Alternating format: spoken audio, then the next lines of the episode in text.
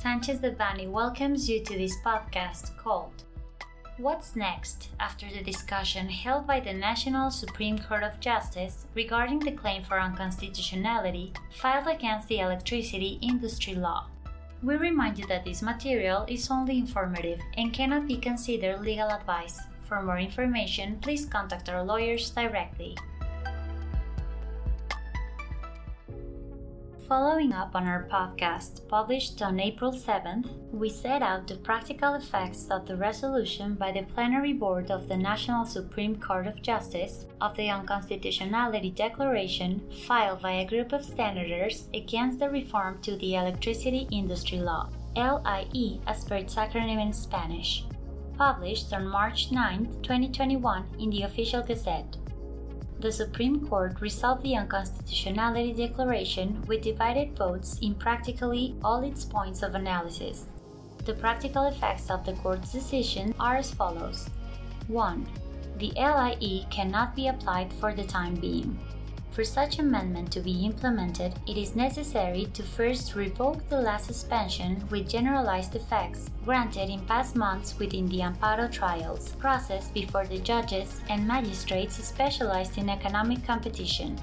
On this point, it is important to remember that the specialized courts have already adopted a standard and will continue to revoke said suspensions case by case. 2. The LIE was not declared constitutional. The Supreme Court did not conclude that the LIE respects the Constitution and or international treaties, regardless of the fact that all laws in our country are presumed to be valid. But it did not order that said legal reform cease to have generalized legal effects. What occurred is that, with the vote of a simple majority, at least six votes, the ministers of the court concluded that some points of the LIE violate the Constitution and international treaties, while others do not, which cannot qualify as a declaration of constitutionality or unconstitutionality according to the applicable rules. 3. The resolution will be published shortly and the process of amparos will continue. In the coming weeks, the ruling on this matter will be published, including the concurring and particular votes of the ministers who announced it in the session on April 7th. Once the resolution is published, the Supreme Court will have to lift the general postponement order in accordance with Resolution 3 2022, published on February 22, 2022, in the Official Gazette, and will order the continuation on the processing of the amparos against the LIE. 4. Formally, there will be freedom for the issuing of resolutions within the amparos. Since a majority of at least eight ministers did not vote to declare that the LIE violates the Constitution and or international treaties, a declaration of invalidity of such legal reform did not take place. It is worth noting that in the session at hand, the Supreme Court used a particular methodology of voting, as while it is normal to vote on the possible unconstitutionality of specific articles, on this occasion, they voted thematically, which even hindered the session and the counting of the respective votes. Thus, given the adopted methodology, although at least state ministers of the court judged that the LIE contained some provision contrary to the Constitution and international treaties, this did not lead to a declaration of invalidity with general effects. Thus, once the generalized postponement is lifted, the judges and magistrates specialized in economic competition will be free to dictate the corresponding sentences. That is, they will not be strictly obliged to adopt the criteria used by the court. This is subject to the fact that the chambers of the Supreme Court exercise their power of attraction to centralize the issuance of said judgments and adopt the criteria they deem pertinent. In the event that the Supreme Court does not attract these amparos, it is foreseeable that the judges and magistrates specialized in economic competition will endorse some of the arguments presented in the sessions of April 7th, mainly those adopted by a simple majority. 5. What is the meaning of the dismissing of the claim for unconstitutionality filed by some senators? Recall that the claim for unconstitutionality was created as a mechanism to achieve the elimination of norms from the normative system when they violate the Constitution, without the requirement for a reiteration of criteria, but only through the vote of a qualified majority, at least eight votes. Thus, the law that regulates the claims for unconstitutionality indicates that when that majority is not achieved, then the claim for unconstitutionality is dismissed, which means that the general invalidation of the norm will not have been achieved. It has nothing to do with the statement of inadmissibility or some other idea. However, it is important to point out that six and even seven ministers of the court indicated that some points of the LIE violate the rights contained in the Constitution and international treaties, which again is a declaration adopted by the majority of the ministers of the Plenary Board of the Supreme Court. So it is highly likely that they will be adopted in the decisions of the Amparo trials. 6. The resolution of the constitutional controversies filed against the LIE is still pending. The Federal Economic Competition Commission, COFECE, as per its acronym in Spanish, and the executive power of the state of Colima, respectively, presented constitutional challenges against the LIE, which are expected to be discussed in the public session that will take place on April 18. Unlike the unconstitutionality declarations, in the constitutional controversies, it will be determined if through the LIE the Congress of the Union would have invaded spheres of powers of other government entities. 7 influence of what happened in the Supreme Court regarding the constitutional reform initiative proposed by the ruling party.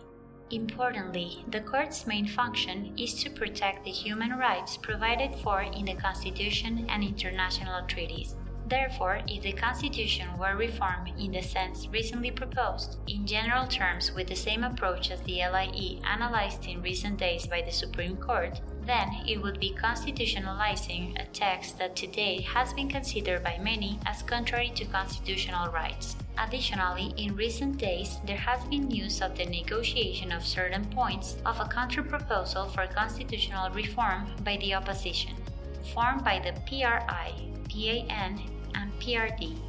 It will be important to follow its development, since the legal and practical effects of the decision of the Supreme Court, analyzed above, could have important implications. In addition to all the aforementioned, we include next a summary that illustrates the practical effects of the vote of the ministers of the court on each of the issues discussed. Preference in dispatch order for electricity coverage contracts with a commitment to the physical delivery. Legal content establishment of electricity coverage contracts with physical delivery commitments, which would be entered into by the CFE basic supply with the power plants it requires. Such power plants would have preference in dispatch. The need for actions is eliminated. Voting 4 in favor, 7 against. Practical effects the priority would impact generators and suppliers. It is not certain which CFE plants would have this type of contract. Conventional power plants would be the last to be dispatched. Moreover, generators, suppliers, and users should take into account that market pricing would most likely change and therefore exposure to spot prices where applicable should be assessed. Most of the ministers expressed that the provision is unconstitutional for violating free competition. It must be an issue with the possibility of winning in an amparo. Auctions. Auctions are no longer the only means for CFE Basic Supply to contract the acquisition of energy and associated products. Voting 4 in favor, 7 against. Practical effects once the LIE amendment is applicable, the CFE will enter into coverage agreements or basic supply legacy agreements discretionally.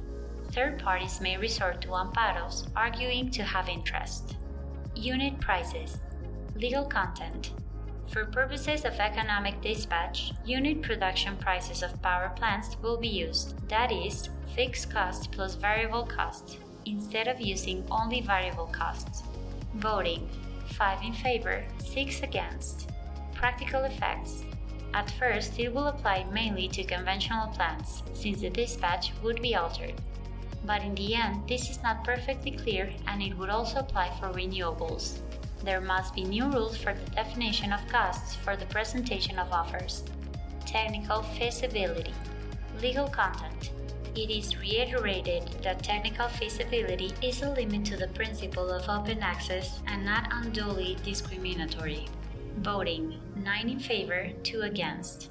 Practical effects The majority of the ministers declared themselves in favor of the constitutionality. Several ministers spoke of a reiteration so that for legal purposes, they should not give CENACE greater powers to reject interconnection requests, although it can be expected that in practice, the CENACE does try to base itself on this new change to be stricter.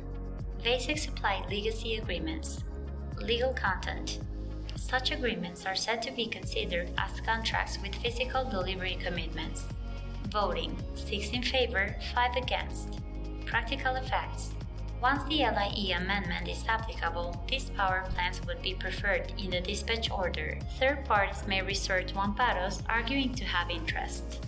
Definition of legacy power plant Legal content the amendment allows any CFE generation's power plants as a legacy power plant, and therefore all of them may be included in a basic supply legacy agreement.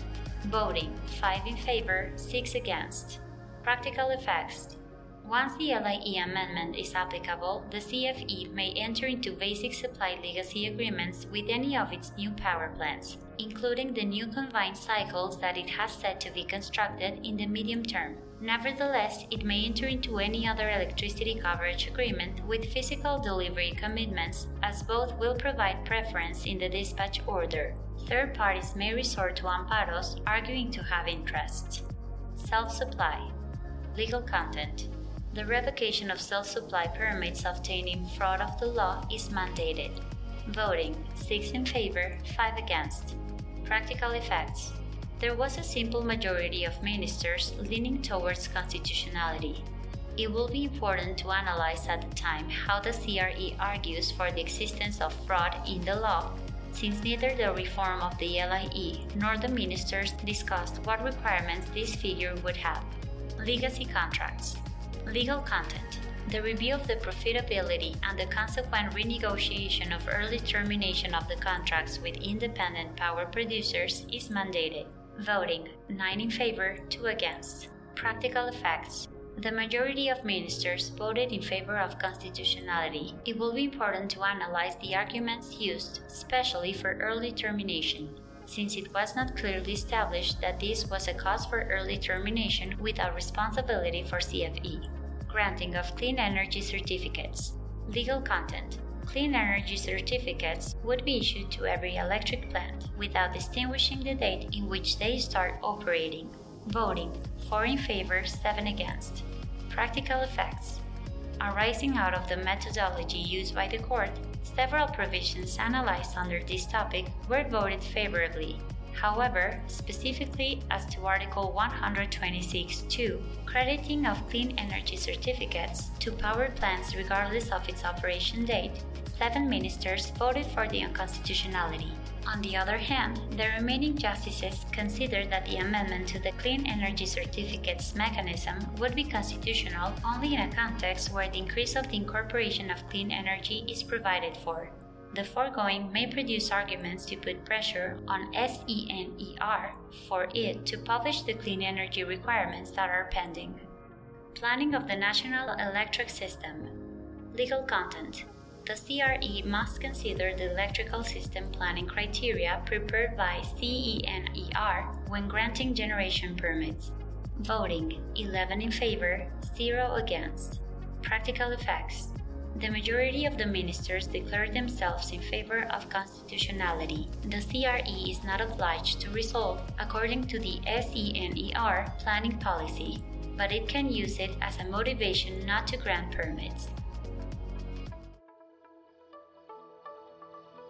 This content was prepared by Guillermo Villaseñor Tadeo, Alfonso López Lajuz, José Antonio Postigo Uribe, Gerardo Prado Hernández, Verónica Esquivel Patiño, Mauricio León Alvarado, Tania Elizabeth Trejo Galvez, José Antonio Telles Martínez, Paulina Toen Castillo, and Ariela Mishi Flisser, members of the Energy Industry Group.